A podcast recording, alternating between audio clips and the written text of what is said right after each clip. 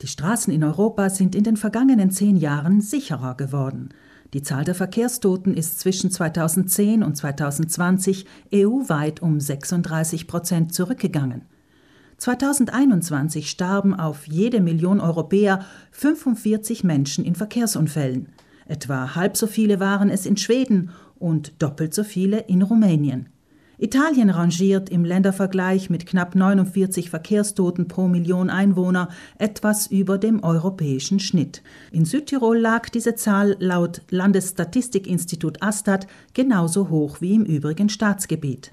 Auch die Verkehrsunfälle insgesamt sind 2021 im Vergleich zum Vor-Corona-Jahr 2019 gesunken. In Italien kam es laut italienischem Statistikinstitut Istat zu 12 Prozent weniger Unfällen, 10 Prozent weniger Verkehrstoten und 15 Prozent weniger Verletzten. Ähnlich hoch liegen die Prozentsätze in Südtirol. Nur etwa 44 Prozent aller Unfälle betreffen Pkw.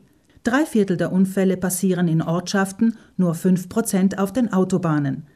Die Verkehrsunfälle in Italien haben 2021 Kosten von mehr als 14 Milliarden Euro verursacht. Das entspricht knapp einem Prozent des Bruttoinlandsproduktes. Menschliches Versagen zählt zwar zu den vordergründigen Ursachen für Unfälle. Die weltweit tätige deutsche Prüfgesellschaft im Sachverständigenwesen DEKRA sieht aber auch Reifenmängel als relevante Unfallursache an. Dazu zählt nicht nur das Fahren mit Sommerreifen auf Winterfahrbahnen. Deckers Erhebungen auf der firmeneigenen Teststrecke zeigen, dass die Mindestprofiltiefe für Reifen von 1,6 mm als äußerste Untergrenze anzusehen ist. An der Stelle einer Teststrecke, an der ein Pkw mit neuwertigen Reifen zum Stehen kommt, habe ein Fahrzeug mit Reifen mit 2 bis 3 mm Profiltiefe noch eine Restgeschwindigkeit von rund 30 Stundenkilometern. Je nach Fahrzeugtyp kann so ein Aufprall schwere Verletzungen für alle Beteiligten mit sich bringen.